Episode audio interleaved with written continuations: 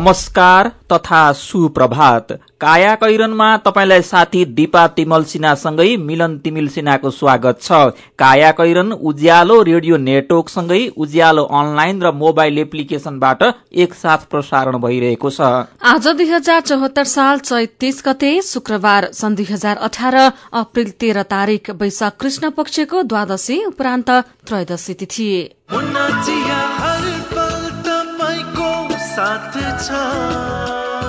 काया कैरनका साथमा मुना चिया। हर उत्सव हर मौसममा मुना चिया। काया कैरन शुरू गरौं मुख्य मुख्य खबरका शीर्षकहरूबाट। अमेरिकाबाट एक खर्ब पाँच अर्ब लगानी आउने छ सय मेगावाट सौर्य ऊर्जा उत्पादन सोह्र हजारले रोजगारी पाउने। एमाले र माओवादी बीच वैशाख नौमै पार्टी एकता घोषणा हुनेमा संशय एकता संयोजन समितिको बैठक अनिश्चित। निजी विद्यालयले पच्चीस प्रतिशत छात्रवृत्ति दिनुपर्ने जथाभावी शुल्क असुल्दा अभिभावक मर्कामा। सिरियामाथि आक्रमण गरे अमेरिकासँग युद्ध गर्ने रुसको चेतावनी अमेरिकाको आक्रामक नीतिले शान्ति खल बल्न लागेको आरोप। र आइपीएल क्रिकेटमा हैदराबादलाई लगातार दोस्रो जित।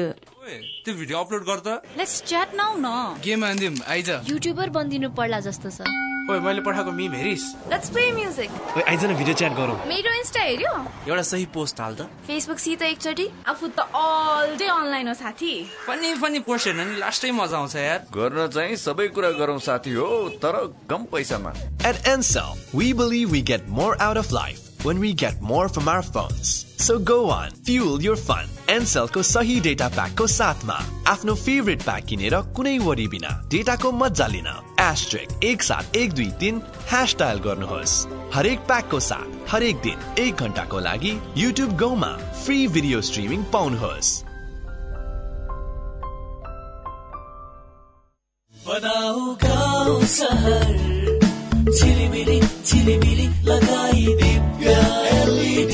दिव्य एलइडी बल्ब दुई वर्षको वारेन्टीका साथ चौधवटा साधारण चिम बाल्नुभन्दा एउटा दिव्य एलइडी बल्ब बाल्नुमै बुद्धिमानी। दिव्य एलइडी बल्ब उज्यालोमा छ दम खर्च पनि कम। दिव्य एलइडी बल्ब। आत्मनिर्भर र समृद्ध यात्रामा कर्णाली प्रदेशको उद्घोष। कर्णाली रारा पर्यटन वर्ष दुई हजार पचहत्तर। वैशाख एक गते सम्माननीय प्रधानमन्त्री केपी शर्मा ओलीबाट स्वर्गकी अप्सरा। राराको आँगनमा समुद्घाटन। कर्णाली समृद्धिको आधार पर्यटन विकास र पूर्वाधार। कर्णाली प्रदेश सरकार। पल्ला गरे तुरुराम त उसको ब्याङ्क झन्झटिलो ब्याङ्क भनेर रिसाउँदै थियो भने उसको ब्याङ्कले के झन्झट दिएछ। उच्च ब्याज पाउनु उसको ब्याङ्कमा सधैँ नयाँ नयाँ खाता खोल्नु पर्ने रे। हो र बिचरा सानोमा ब्याङ्कमा खाता खोलेको भए यो झन्झटै नपर्ने। हो त नि मेरो मोबाइलमा सम्पन्न बचत खातामा ब्याज बढेर आठ आठ प्रतिशत भएको एसएमएस आइसक्यो भने। सानीमा ब्याङ्कको कुरै अर्कै सानीमा ब्याङ्कमा त साझेदार ब्याङ्कको सात सय भन्दा बढी एटिएमबाट प्रत्येक महिना सित्तैमा तिन पटकसम्म पैसा झिक्न सकिन्छ। No commission no tension no झन्झट। अब ध्रुवरामलाई पनि सानीमा ब्याङ्कमा खाता खोलाउनु पर्छ सानीमा ब्याङ्क सबल अनि विश्वसनीय ब्याङ्क। अनलाइन खाता खोल्नको लागि W W W dot Sanima bank dot कममा लगइन गर्नुहोस्। थप जानकारीका लागि अन्ठानब्बे शून्य एक सय उन्नाइस शून्य एक सय उन्नाइसमा सम्पर्क गर्नुहोला। हेटौँडा सिमेन्ट गुणस्तरमा उच्च एक पटकको प्रयोग पुस्तौँ पुस्ता ढुक्का। हेटौडा सिमेन्ट उद्योगबाट उत्पादित उच्च गुणस्तरको ओपिसी शक्ति ब्रान्डको सिमेन्ट प्रयोग गरी ढुक्क हौ। सम्पर्क हेटौडा सिमेन्ट उद्योग लिमिटेड हेटौडा फोन नम्बर शून्य सन्ताउन्न चार बाह्र पाँच सय पन्चानब्बे। काया कैरनमा अब खबरको सिलसिला।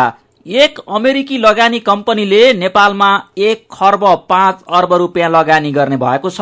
अमेरिकाको सीआईएम ग्रुप अन्तर्गतको स्काई पावर ग्लोबल कम्पनीले सौर्य ऊर्जामा यो लगानी गर्ने प्रस्ताव गरेको ऊर्जा मन्त्री वर्षमान पुनले जानकारी दिनुभयो। स्काई पावरले तीनदेखि चार वर्षभित्र एक अर्ब अमेरिकी डलर लगानी गरेर छ सय मेगावट विद्युत उत्पादन गर्ने प्रस्ताव गरेको छ। उहाँले भन्नुभयो उनीहरूको लगानी प्रस्तावलाई सकारात्मक रूपमा लिँदै फास्ट ट्र्याक मार्फत लगानी स्वीकृत गर्न हामीले प्रतिबद्धता व्यक्त गरेका छौं। स्केप पावर ग्लोबलले एक वर्षमा दुई सय मेगावटको दरले तीन वर्षमा छ सय मेगावट विद्युत उत्पादन गर्ने प्रस्ताव गरेको मन्त्री पुनले जानकारी दिनुभयो। यस अवधिमा प्रति वर्ष नेपालमा सोह्र हजार दुई सय सत्र रोजगारी सृजना हुने उहाँले जानकारी दिनुभयो। ग्रिन जायन्ट पावर नेपालका माध्यमबाट हुने लगानीबाट नेपालमा सौर्य ऊर्जाको विद्युत परियोजना सञ्चालन मात्रै होइन सोलर प्यानल नै उत्पादन गर्ने कारखाना समेत स्थापना हुनेछ। त्यस मार्फत नेपालमा प्रविधि हस्तान्तरण गर्ने योजना समेत कम्पनीले व्यक्त गरेको ऊर्जा मन्त्री पुनले जानकारी दिनुभयो। अमेरिकाबाट एक खर्ब पाँच अर्ब लगानी आउने छ सय मेगावट सौर्य ऊर्जा उत्पादन सोह्र हजारले रोजगारी पाउने शीर्षकमा नयाँ पत्रिका दैनिकले खबर छापेको छ। एमाले र माओवादी केन्द्रबीच तोकिएको मितिमै पार्टी एकता घोषणा हुनेमा संशय देखिएको छ। कम्युनिष्ट पार्टी स्थापना दिवस पारेर आगामी वैशाख नौ गते एकता घोषणा गर्ने अनौपचारिक कुराकानी भए पनि आन्तरिक तयारी सुस्त छ।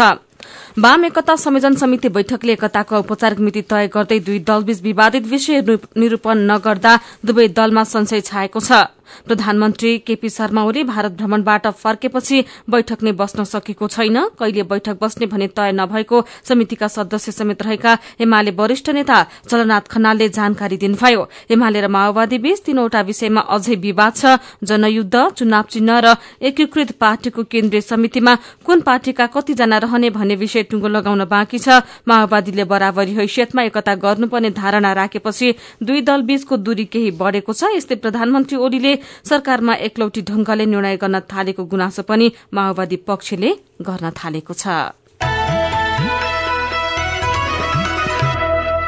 अब मन्त्रीले समूह र विज्ञता नमिले पनि आफूलाई मन लागे जुनसुकै निकायको सचिव टिपेर लैजाने र मन नपरे सरुवा गरिहाल्ने परम्परा बन्द हुने भएको छ।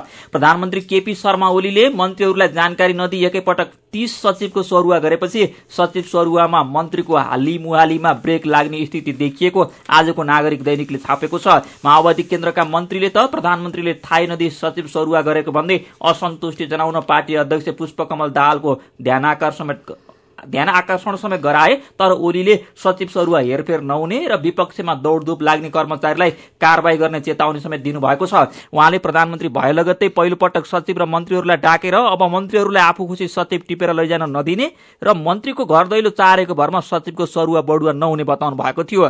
प्रधानमन्त्रीको पछिल्लो कदमबाट नेताको घरमा धाउने र उनीहरूको स्वार्थ पूरा गरेकै भरमा महत्वपूर्ण निकायमा सरुवा बढुवा हात पार्ने कर्मचारीलाई अप्ठ्यारो परेको छ भने दक्ष कर्मचारीमा हौसला बढ़ेको देखिएको छ। प्रशासनविद काशीराज दाहाल प्रधानमन्त्रीले आफै छानेर योग्यता र विज्ञताका आधारमा सचिव खटाउँदा गलत निर्णय नहुने तथा यसरी आएका सचिवले स्वतन्त्र भएर काम गर्न सक्ने भएकाले निर्णय स्वागत योग्य भएको बताउनुहुन्छ। नागरिक दैनिकमा खबर छ। देशको नीति नियम र कानून बनाउने निकाय व्यवस्थापिका संसद भित्रै बग्रेल्ती आर्थिक व्यथिति र कानून विपरीतका कार्य हुने गरेको भेटिएको छ। संसदमा सामान खरिद बिक्री सवारी साधन इन्धन दैनिक भत्ता कर कटौती लगायतका विषयमा नियम विपरीत काम भइरहेको महालेखाले औल्याएको छ। संसद सचिवालयले कानून र नियम विपरीत विभिन्न एकतीस नेतालाई छप्पन्न लाखको इन्धन बापतको खर्च उपलब्ध गराएको छ। संसदका पदाधिकारी तथा सदस्यहरूको पारिश्रमिक र सुविधा सम्बन्धमा व्यवस्था गर्न बनेको ऐन दुई हजार बाहन्न तथा संघीय संसदका पदाधिकारी तथा सदस्यहरूको पारिश्रमिक र सुविधा सम्बन्धमा व्यवस्था गर्न बनेको ऐन दुई हजार त्रिहत्तरमा संसदीय दलका नेतालाई इन्धन खर्च उपलब्ध गराउने कुनै व्यवस्था गरिएको छैन। यसैबीच इन्धन भण्डारण गृह निर्माणका लागि नेपाल आयल निगमले खरिद गरेको जग्गा नियम विपरीत रहेको महालेखा परीक्षण कार्यालयको निष्कर्ष छ। नब्बे दिनका लागि पुग्ने गरी इन्धन भण्डारण गृह निर्माण गर्न निगमले झापा चितवन सर्लाही र रूपन्देहीमा खरिद गरेको जग्गा कानून सम्मत नरहेको महालेखा परीक्षणको कार्यालयको निष्कर्ष रहेको खबर आजको राजधानी दैनिकले छापेको छ। नेपाल र भारत बीचका सबै सन्धि सम्झौता पुनरावलोकन गरी सुझाव दिन गठित प्रबुद्ध समूह इपिजीको आठौं बैठक दिल्लीमा शुरू भएको छ। आज सकिने बैठकबाट उन्नाइस सय पचासको सन्धि नेपाल भारत सीमा व्यवस्थापन व्यापार जलस्रोत सम्बन्धी सहकार्य लगायतका सबै विषयमा सहमति जुटाउने कोसिस भएको छ। इपिजीले सदस्यहरूको सानो टीम बनाएर अहिलेसम्म तयार प्रारम्भिक प्रतिवेदन टुङ्ग्याउने जिम्मा दिँदैछ।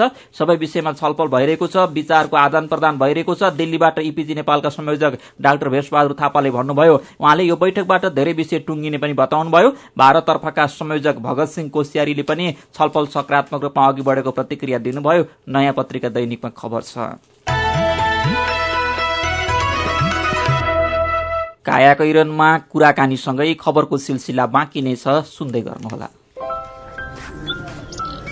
काकी नमस्कार है नमस्कार। लौ हेर यो हरिलाई। अस्ति मात्रै यसको पसलमा आग लागि भयो। यसलाई भने केही चिन्तै छैन। के भएको यसलाई? मलाई केही भएको छैन काकी। काकीलाई थाहै रहन्छ। मैले त आफ्नो लघु व्यवसायको लघु बिमा कार्यक्रम मार्फत बिमा पो गरेको छु। नोक्सानी अनुसार बिमाको नियमभित्र रहेर क्षतिपूर्ति पाइहाल्छु नि। के को चिन्ता? लघु बिमा क्षतिपूर्ति? के भन्छ यो? ल काकी सुन्नुहोस्। लघु बिमा भनेको मानिसहरूको दैनिक जीवन तथा जीविकोपार्जनको क्रममा आइपर्ने विभिन्न प्रकारका जोखिमहरूबाट हुने आर्थिक नोक्सानीमा क्षतिपूर्ति दिने कार्यक्रम हो। ए अनि कस्ता जोखिमहरूमा लघु बिमाले सहयोग गर्छ त? लघु बिमा गरेमा विभिन्न कारणले हुने दुर्घटना तथा रोगहरूको उपचार बापत हुने औषधि उपचार खर्च प्राकृतिक प्रकोप आगलागी तथा अन्य कारणले हुने व्यक्तिगत सम्पत्तिको नोक्सानी लघु व्यवसाय सञ्चालनको क्रममा हुने अनिश्चितता तथा नोक्सानी बाली तथा पशुधनमा हुने क्षति बापत क्षतिपूर्ति पाइन्छ। ए ए अनि यस्तो सुविधा कसरी लिन सकिने रहेछ त? कसले पाउने हुन्? फेरि बिमा गर्दा खर्च पनि त लाग्ला नि। लघु वित्त कार्यक्रममा सहभागी ग्राहकहरूले स्थानीय स्तरमा सञ्चालित लघु वित्त संस्थाहरू मार्फत लघु बिमाको सेवा लिन सक्छन्। यस बिमा कार्यक्रमको बिमा शुल्क न्यून हुने भएकोले थोरै खर्चमा भविष्यमा आउन सक्ने आर्थिक जोखिमको सजिलै व्यवस्थापन गर्न सकिन्छ काकी ओहो लौ गजबकै कुरो रहेछ। अब हामी सबैजनाले लघु बिमा कार्यक्रममा सहभागी भई आफ्नो र परिवारको जीवन सुरक्षित पार्नुपर्छ। ए बाबु यो कुरो त सबै गाउँलेहरूलाई भनिदिए है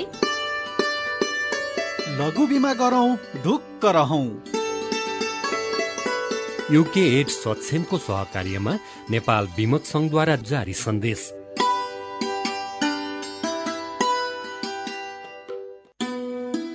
शिक्षा विभाग र जनक शिक्षा सामग्री केन्द्र लिमिटेड भक्तपुरको सूचना। शैक्षिक सत्र दुई हजार पचहत्तरमा सामुदायिक विद्यालयमा पढ़ाई हुने कक्षा एकदेखि दससम्मका नेपाली र अंग्रेजी माध्यमका पाठ्य पुस्तकहरू यस केन्द्रको केन्द्रीय कार्यालय सानोठिमी तथा प्रदेश कार्यालयहरू विराटनगर जनकपुर चितवन पोखरा बुटवल नेपालगंज र धनगढ़ीबाट धमाधम बिक्री भइरहेको हुँदा केन्द्रले नियुक्त गरेका विक्रेता मार्फत खरिद गरी विद्यार्थीहरूका हात हातमा पाठ्य पुस्तक पुर्याउने व्यवस्था गरिदिनु हुन सम्बन्धित सबैमा हार्दिक अनुरोध गर्दछौ। पाठ्य पुस्तक पाउन कुनै असुविधा भए केन्द्रको टेलिफोन नम्बर शून्य एक छैसठी तीस एक सय चालिसमा सम्पर्क गर्न हुन समेत अनुरोध गर्दछौ। उच्च गुणस्तर भएको जापानी प्रविधिबाट उत्पादित नेपाल गुणस्तर चिन्ह प्राप्त गैडा छाप सिमेन्ट। नियमित तथा सहजै उपलब्ध हुने डेट अफ प्याकेजिङ उल्लेख भएको। सुरक्षित घर तथा भवन निर्माणमा गैडा छाप सिमेन्ट। वाह जोसँग गैडा सिमेन्ट छ उसँग सब थोक छ। उदयपुर सिमेन्टद्वारा उत्पादित कैडा सिमेन्ट इतिहास साक्षी छ। खत्तम पार्यो खत्तम खत्तम। के खत्तम भयो? सबैले पढे मेरो नाति चाहिँ दिनभरि मार्तोल रेन्चु पेन्चिस बोकेर हिँड्छ हेर्नुहोस्। सिप त सिक्यो नि त। तिम्रो नातिलाई सबैले प्लम्बर बाबु भन्छन्। यो वडामा धारा बाथरुम बनाउनु पर्यो भने ऊ एक नम्बरको छ। तर हातमा रेन्चु पेन्चिस मात्र भएर के गर्नु प्रमाण पत्र छैन? अब त्यो पनि हुन्छ हजुरबा। हामी जस्तै विभिन्न सिप भएका तर प्रमाण पत्र नभएकाहरूले सिटिई भिटीको पाएक पर्ने सिप परीक्षण केन्द्रमा परीक्षा दिएर तह एकदेखि तह चारसम्मको मान्यता प्राप्त प्रमाण पत्र लिन पाइन्छ। ए हो र? त्यति मात्रै हो र हजुरबा। अब चाँडै नै तह पाँचदेखि तह आठसम्मको प्रमाण पत्र समेत प्राप्त गर्ने प्रणाली बन्दैछ। यसको अर्थ अब प्राविधिक तथा व्यावसायिक धारमा पनि बिए एमए र पिएचडी सम्मको योग्यता हासिल गर्न सकिनेछ। अनि मान्यता? संसारभरि पाइन्छ। मेरो नातिनीले पनि ब्युटी पार्लर सिकेर सिटी भिटीबाट प्रमाण पत्र लिएर आएकी छिन्। अनि कसले गर्दैछ यस्तो राम्रो काम? सिटी भिटी अन्तर्गत नेपाल व्यावसायिक योग्यता निर्धारण प्रणालीले। Happy New Year, Happy New Year, Happy New Year. यामासँगै मनाऊ Happy New Year.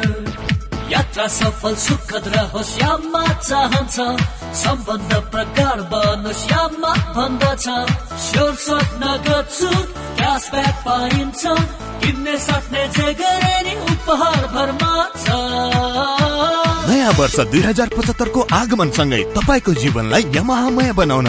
Yamaha तपाईँलाई आमन्त्रण गर्दछ ह्याप्पी न्यू इयर बिक्री समारोहमा। कार्यक्रम खरिद योजना नभएकाका लागि test ride and best ride selfie खिचाउन कन्टेस्ट खरिद योजना भएकाहरूका लागि छ स्क्रच बुक जसमा पाउनुहुनेछ रु पचास हजारसम्मको स्योर क्यास डिस्काउन्ट अनि लक टेस्ट गरी हन्ड्रेड पर्सेन्ट सम्मको cashback after sale service gift पनि हुनेछ। साथमा तपाईँको परिवार तथा बच्चाहरूको लागि आकर्षक गिफ्ट ह्याम्पर। विस्तृत जानकारीका लागि आजदेखि दुई हजार पचहत्तर वैशाख मसान्तसम्म तपाईँको नजिकको यमहा सोरुमहरूमा सम्पर्क गर्नुहोस्। उज्यालो रेडियो नेटवर्कसँगै उज्यालो अनलाइन र मोबाइल एप्लिकेशनमा प्रसारण भइरहेको काया कैरनमा तपाईँलाई फेरि स्वागत छ। काया कैरनमा यतिन्जेल हामीले अमेरिकाबाट एक खर्ब पाँच अर्ब लगानी आउने छ सय मेगावट सौर्य ऊर्जा उत्पादन हुने सचिव सरुवा बडुवाको लागि मन्त्रीको हाली मुहालीमा ब्रेक एमाले र माओवादी बीच वैशाख नौमै पार्टी एकता घोषणा हुनेमा अन्य लगायतका खबर प्रस्तुत गर्यौं। अब बाँकी खबर। निजी विद्यालयले अब हरेक कक्षाका पच्चीस प्रतिशत विद्यार्थीलाई छात्रवृत्ति दिनुपर्ने व्यवस्था गर्न सरकारले तयारी थालेको छ। शिक्षा मन्त्रालयको अनुरोधमा कानून आयोगले अन्तिम रूप दिएको शिक्षाको अधिकारका सम्बन्धमा व्यवस्था गर्न बनेको विधेयकमा यस सम्बन्धी कानूनको मस्यौदा तयार पारिएको हो। आयोग पदाधिकारी शिक्षा मन्त्रालय विभागका सह सचिवहरू कानून मन्त्रालय र प्रधानमन्त्री कार्यालयका प्रतिनिधि सहितको कार्यदलले बनाएको मस्यौदा गएको शुक्रबार शिक्षा विज्ञान तथा प्रविधि मन्त्रालय पठाइएको छ। यो विधेयक संसदबाट पारित भएमा निजी विद्यालयले छात्रवृत्ति कोटा बढ़ाउनु पर्नेछ। निजी विद्यालयलाई नियमन गर्न यसअघि निर्देशिका जारी गरे पनि कार्यान्वयन भने हुन सकेको छैन। निर्देशिकामा दश प्रतिशतलाई छात्रवृत्ति दिनुपर्ने व्यवस्था गरिएको थियो। अब भने पच्चीस प्रतिशत विद्यार्थीलाई छात्रवृत्ति दिने गरी ऐनमै व्यवस्था गर्न लागि हो। शिक्षामा सबैको पहुँच सुनिश्चित गर्न संविधानले नागरिकलाई दिएको मौलिक हक कार्यान्वयन गर्न यो विधेयक अघि सारिएको शिक्षा मन्त्रालयले जनाएको छ। मन्त्रालयका अनुसार विद्यालय बाहिर रहेका तीन लाख बाल बालिकालाई विद्यालय प्रवेश गराउन पनि यो विधेयकले सहयोग गर्नेछ। संविधानको धारा एकतीसमा आधारभूत तहसम्म अनिवार्य र माध्यमिक तहसम्म निशुल्क शिक्षा पाउने हक सुनिश्चित गरिएको छ। आउँदो असोजसम्ममा विधेयक पारित गरिसक्नुपर्ने खबर कान्तिपुर दैनिकले छापेको छ। निजी स्कूलले प्रचलित कानून उल्लंघन गर्दै विद्यार्थी र अभिभावकलाई चर्को आर्थिक बोझ पर्ने गरी शुल्क लिइरहेका छन्। कानूनको प्रभावकारी कार्यान्वयन र अनुगमनमा सरकारवाला निकायले चासो नदिँदा स्कूल सञ्चालकले अभिभावकसँग लुटकै शैलीमा शुल्क लिइरहेका छन्। नयाँ शैक्षिक सत्र शुरू हुने लाग्दा अहिले काठमाडौँका धेरै स्कूलले न्यूनतम पन्ध्र प्रतिशतदेखि चालिस प्रतिशतसम्म शुल्क बढ़ाएका छन्। नियमानुसार शुल्क बढ़ाउन अघि जिल्ला शिक्षा कार्यालय वा स्थानीय तहसँग अनुमति लिनुपर्ने कानूनी प्रावधान छ। तर यो कानूनमै सीमित छ। कार्यान्वयन हुन सकेको छैन। आजको अन्नपूर्ण पोस्टमा खबर छ अनि सरकारले नयाँ शैक्षिक सत्रदेखि शिक्षक र सार्वजनिक पद धारण गरेका व्यक्तिले आफ्ना छोराछोरीलाई सामुदायिक विद्यालयमा भर्ना गराउनु पर्ने अवधारणा अघि सारेको छ। सरकारी विद्यालयमा शिक्षाको गुणस्तर उकास्न जनप्रतिनिधि र शिक्षकलाई नै बढी जिम्मेवार बनाउन सरकारले यो अवधारणा अघि सारेको हो। तर वर्षौंदेखि ताम झामका साथ भर्ना अभियान चलाउने सरकारले शिक्षा नीति नागरिकमुखी नबनाएकाले अभिभावक र विद्यार्थीको आकर्षण सरकारीको सट्टा निजी विद्यालयमा बढेको शिक्षाविदको भनाइ छ साथी विष्णु विश्वकर्माले नयाँ शैक्षिक सत्रका लागि सरकारको भर्ना अभियान कतिको प्रभावकारी होला भनेर शिक्षाविद रमेश प्रसाद गौतमलाई सोध्नु भएको छ। भर्ना अभियान विगत सालहरूमा नि हामीले हेरेकै हौ। यही किसिमको चाहिँ सरकारी तर्फबाट तामझाम देखाउने क्रम चाहिँ चलेकै थियो। अहिले पनि त्यसैलाई निरन्तरता दिन खोजिया देखिन्छ। तर विद्यार्थी सामुदायिक विद्यालयमा किन आएनन् र कसरी यी विद्यालयप्रति आकर्षण गर्ने भन्ने खास प्रभावकारी नीति चाहिँ अप्नाउन सकिया देखिँदैन। अब अहिले भन्ने बेला भनिन्छ सरकारी या सार्वजनिक पद धारणा गर्ने मान्छेहरूका केटाकेटीहरू सामुदायिक विद्यालयमा पढाउनु पर्ने एउटा बाध्यता सृजना गर्न खोजिएको छ। त्यो कतिको व्यवहारिक हुन्छ त्यो आफ्नो ठाउँमा होला। र त्यसले भन्दा पनि अब मलाई चाहिँ के लाग्छ भने यो सरकारी नीति नै पनि जिम्मेवारी छ। पहिलादेखि नै म अहिलेदेखि भन्दिनँ सामुदायिक विद्यालय प्रतिको सोच। पञ्चायत कालदेखि अहिलेसम्मको दृष्टिकोणमा त्यस्तो खासै भिन्न चाहिँ देखिँदैन। सरकारी काम कहिले जाला घामको मानसिकताबाट चाहिँ यस क्षेत्रमा कार्यरत सबै पक्षको चाहिँ चाहे त्यो नीति निर्माण गर्नेमा होस् चाहे प्रशासनमा बस्ने होस् या कार्य क्षेत्रमा काम गर्ने किन नहुन् यी सबैको सोचमा चाहिँ परिवर्तन आउनु पर्ने देखिन्छ। जबसम्म प्रवृत्तिमा सुधार आउँदैन मानसिकतामा चाहिँ परिवर्तन आउँदैन र मैले केही गर्दैछु र मैले अलिकता नेग्लिजेन्स गर्दाखेरि यसबाट ठूलो असर पर्छ भन्ने कुरातिर ध्यान नदिउन्जेल सामुदायिक विद्यालयको हाल चाहिँ यही हुन्छ। अहिले निजी विद्यालयतिर विद्यार्थी र अभिभावकको आकर्षण यति धेरै छ कि रोक्नै सकिने अवस्था छैन। यस्तो अवस्थाका पछाडि सरकारले निशुल्क शिक्षा भन्ने तर नागरिकले निकै महँगो शुल्क तिरेर आफ्ना छोराछोरी पढाउनु पर्ने बाध्यता किन आइलाग्यो हो? यो सामुदायिक विद्यालयको कमी कमजोरीको कारणले निजी स्रोतका विद्यालयहरू फस्टाउन गएका हुन्। यसमा कहीँ दुई मत चाहिँ छैन। र सामुदायिक विद्यालय किन कमजोर हुँदै गयो त भन्दाखेरि यो सरकारी नीति र अथवा रवैया भनौँ त्यहाँ चाहिँ आफ्ना मान्छेहरूलाई भर्ना गर्ने सरकारी ओहदामा रहेका व्यक्तिहरूले सामुदायिक विद्यालयलाई चाहिँ सरकारी ओहदाका पदाधिकारीले चाहिँ आफ्ना मान्छेहरू भर्ती गर्ने केन्द्रको रूपमा चाहिँ लिन खोजे भने राजनैतिक नेताहरूले चाहिँ शिक्षक र विद्यार्थीलाई आफ्ना कार्यकर्ताको रूपमा चाहिँ हेर्ने सोच बनाउन थाले।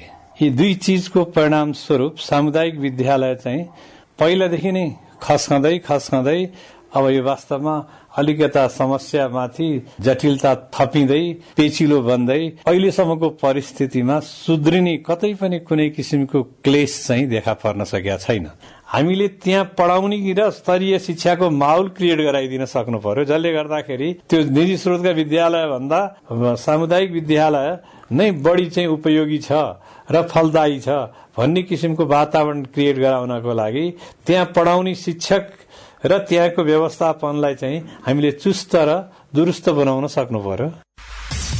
मेरो पनि भन्नु छ। खोटाङ घर भएका दिपेन्द्र अश्रुमाली फेसबुकमा लेख्नुहुन्छ हाम्रो विकट गाउँमा अहिले पनि गाडी र बिजुली कस्तो हुन्छ भन्ने थाहा छैन। त्यसैले रेलको कुरा नगरेर हरेक टोल टोलमा गाडी पुर्याउने हो भने खोटाङमा फलेको आँप सकुशल काठमाडौँमा बिक्री गरेर नागरिक आत्मनिर्भर बन्न सक्छन्। त्यसैले रेल र पानी जहाज भन्दा सरकारको पहिलो ध्यान कृषिमा आधुनिकीकरण गर्नतिर जाओस्। मलेसियामा तीसजना नेपालीको उद्धार गरिएको खबर उज्यालो अनलाइनमा पढेर फेसबुकमा छत्र लकाई खड्का भन्नुहुन्छ। सात वर्षदेखि मलेसियामा काम गरिरहेको मैले नेपाली दूतावासको काम कस्तो हुन्छ भनेर राम्ररी बुझेको छु। त्यसैले केही व्यक्तिलाई उद्धार गर्दैमा मलेसियामा रहेका अरू नेपालीको अवस्थाका बारेमा बेखबर हुन मिल्दैन सरकार। सरकारले तालिम नलिनेलाई श्रम स्वीकृति नदिने तयारी गरेको खबर उज्यालोमा सुनेर मुकुन्द नाम राखेका साथी भन्नुहुन्छ सरकारको तयारी सही छ। स्वदेशबाट भने बमोजिम विदेशमा पनि काम मिलेको खण्डमा सही हो। तर स्वदेशमा एउटा काम भनेर विदेशमा अर्को काम गर्नु पर्दा कसले जिम्मेवारी लिन्छ? यसै विषयमा अनिल चौधरी फेसबुकमा लेख्नुहुन्छ तालिम मात्र दिएर हुँदैन। तालिम गरे अनुसारको तलब पनि दिनु पर्यो विदेशमा तलब मजदुरको जति दिन्छन् काम चाहिँ उच्च प्राविधिकको भनेर भन्छन्। विचारका लागि तपाईँलाई धन्यवाद। मेरो पनि भन्नु छ। मेरो पनि भन्नु छ। प्रस्तुत गर्दै हुनुहुन्थ्यो साथीहरू मदन पौड्याल र प्रकाश शर्मा। तपाईँ अहिले सुन्दै हुनुहुन्छ काया कैरन। हामीसँग खबरको सिलसिलासँगै कार्टुन पनि बाँकी नै छ। सुन्दै गर्नुहोला। प्लास्टिक जन्य वस्तु फोहोर टायर इत्यादि नजलाउने सम्बन्धी वातावरण विभागको अनुरोध। ग्रामीण तथा विशेष गरी शहरी क्षेत्रमा प्लास्टिक जन्य वस्तु फोहोर टायर इत्यादि बालेर आगो ताप्नुका साथै फोहोरहरू बाल्ने गरिन्छ। यस्ता वस्तुहरू बाल्दा निस्किने धुवामा डाइअक्सिन फ्युरान जस्ता हानिकारक ग्यास तथा धुवाका अति सूक्ष्म कणहरू हुने हुँदा यसले फोक्सोको क्यान्सर लगायत श्वास प्रश्वास सम्बन्धी गम्भीर रोगहरू लाग्न सक्छन्। तसर्थ आजैदेखि प्लास्टिक जन्य वस्तु फोहोर टायर इत्यादि बाल्ने कार्य बन्द गरी वातावरणमा हुने प्रदूषण तथा जनस्वास्थ्यमा पर्ने असर न्यूनीकरण गरौं। वातावरण संरक्षणमा योगदान पुर्याउ। नेपाल सरकार वन तथा वातावरण मन्त्रालय वातावरण विभाग। नेपालकै ठुलो आँखा अस्पतालको सञ्जाल भएको दृष्टि आई केयर सिस्टमद्वारा सञ्चालित अत्याधुनिक प्रविधि सहित अन्तर्राष्ट्रिय स्तरको आँखा अस्पताल अब काठमाडौँको कलङ्कीमा। हाम्रा सेवाहरू। बिना इन्जेक्सन मोतीबिन्दुको शल्यक्रिया जलबिन्दु र पर्दाको शल्यक्रिया भिटिएस प्रविधिबाट अल्छी आँखाको उपचारको साथै सम्पूर्ण आँखाको परीक्षणका लागि दृष्टि आँखा केन्द्र शिवचटार कलङ्की। फोन नम्बर शून्य एक चालिस बत्तीस नौ सय एकसठी र बैसठी वेबसाइट दृष्टि आई डट ओआरजी अन्य शाखाहरू विश्व ज्योतिमल जमल चावल मेडिकेयर सँगै तथा बिर्ता मोड र बिरगंजमा पनि दृष्टि आँखा केन्द्र सबैका लागि दृष्टि सधैँका लागि दृष्टि ओहो महेशजी हिजोको कार्यक्रममा तपाईँले धारा प्रवाहका साथ बोल्नु भएको देखेर म त छक्कै परे हिजो आज त हेर्दा पनि एकदमै प्रोफेसनल र आत्मविश्वासी देखिनुहुन्छ। यो सबै परिवर्तन त निपमा पब्लिक स्पिकिङ तालिम लिएपछि भएको हो नि। हजुर वाक शक्ति व्यक्तित्व तथा क्षमता विकास गरी विभिन्न क्षेत्रमा सफल हुनका लागि एकदमै उपयोगी पब्लिक स्पिकिङ तालिममा सहभागी हौ। सम्पर्क? नेपाल अन्टरप्रेनरसिप एजुकेसन फाउन्डेसन निफ बाग बजार काठमाडौँ। फोन नम्बर बयालिस अडतिस पाँच सय पैतालिस।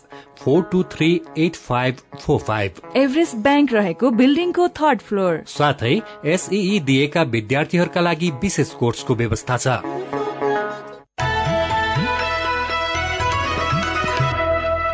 सिधा कुरा प्रश्न विचार काठमाडौँमा नब्बे मेगाहर्ज उज्यालो रेडियो नेटवर्क मार्फत देशभरिका विभिन्न एफएम स्टेशन तथा उज्यालो अनलाइन र मोबाइल एप्लिकेशनमा प्रसारण भइरहेको काया कैरनमा तपाईँलाई फेरि स्वागत छ। अब बाँकी खबर। उखु किसानले दुई वर्षदेखि सभा सात अर्ब रूपियाँ पाएका छैनन्। चार महिना यता उद्योगीको एक लाख सत्तरी हजार टन चिनी बिक्री नभई थन्किएको छ। अन्तर्राष्ट्रिय बजारमा चिनीको मूल्य घट्ने क्रममा रहे पनि उपभोक्ता प्रति किलो पचासीदेखि नब्बे रूपियाँ तिर्न बाध्य भएका छन्। यी तथ्यले देखाउँछ चिनी कारोबार व्यवस्थित हुन नसक्दा वर्षौंदेखि किसान उपभोक्ता र व्यवसायी तीनै पक्षीय मर्कामा पर्दै आएका छन्। नेपाल उखु उत्पादक महासंघका अध्यक्ष कपिल मुनि मैनालीका अनुसार उखु तौलेर जिम्मा लगाएपछि तीसदेखि पैंतालिस दिनभित्र रकम भुक्तानी गर्ने सम्झौता भएको थियो। सरकारी निकाय उद्योगी र किसान बीच भएको सहमति तोडिएको मात्रै छैन। वर्षौं बित्दा पनि किसानले उखुको रकम पाउन नसकेको गुनासो छ। एक डेढ महिनाभित्र रकम उपलब्ध गराउन सहमति भए पनि किसानले पाउन सकेका छैनन्। अध्यक्ष मैनालीले भन्नुभयो उखुको मूल्य नपाउँदा किसान मर्कामा परे गरेका छन्।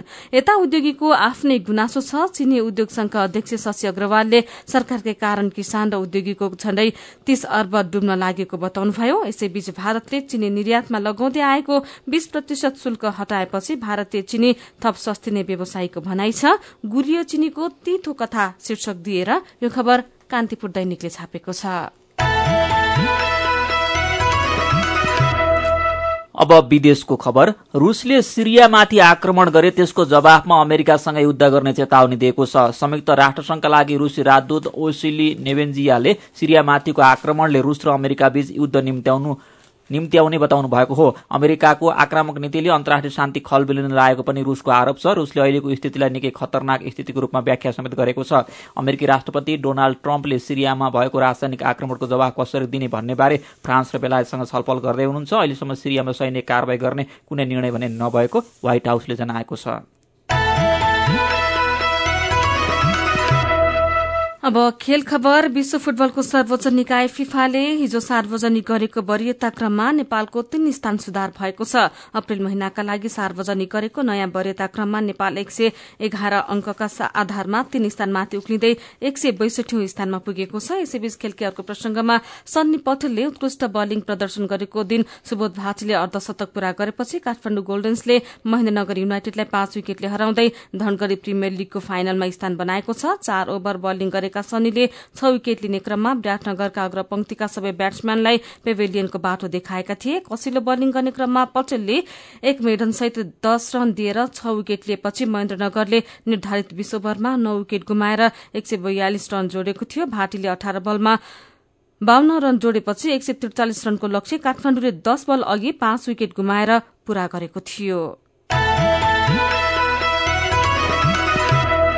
अनि आइपीएल क्रिकेटमा सनराइजर्स हैदराबादले मुम्बई इन्डियन्सलाई एक विकेटले हराएको छ। गैरातीको खेलमा एक सय अडचालिस रनको लक्ष्य खेल सकिन अन्तिम बलमा नौ विकेट गुमाएर भेटाउँदै हैदराबादले प्रतियोगितामा लगातार दोस्रो जित हात पारेको हो। हैदराबादको जितमा शिखर धवनले पैंतालिस र दीपक हुड्डाले नट आउट बत्तीस रन बनाए। मुम्बईका म्याङ मार्क ल्यान्डले चार र मुस्ताफिजुर रेहमानले तीन विकेट लिए पनि टिमको जितका लागि पर्याप्त भएन। पहिले ब्याटिङ गरेको मुम्बईले बीस ओभरमा आठ विकेट गुमाएर एक सय सत्तालिस रन बनाएको थियो। मुम्बईका एबिन लेविसले उन्तिस तथा सूर्य कुमार यादव र किरण पोलाडले समान अठाइस अठाइस रन बनाएका थिए। लगातार दुई जितपछि हैदराबाद अङ्क तालिकाको शीर्ष स्थानमा उक्लिएको छ।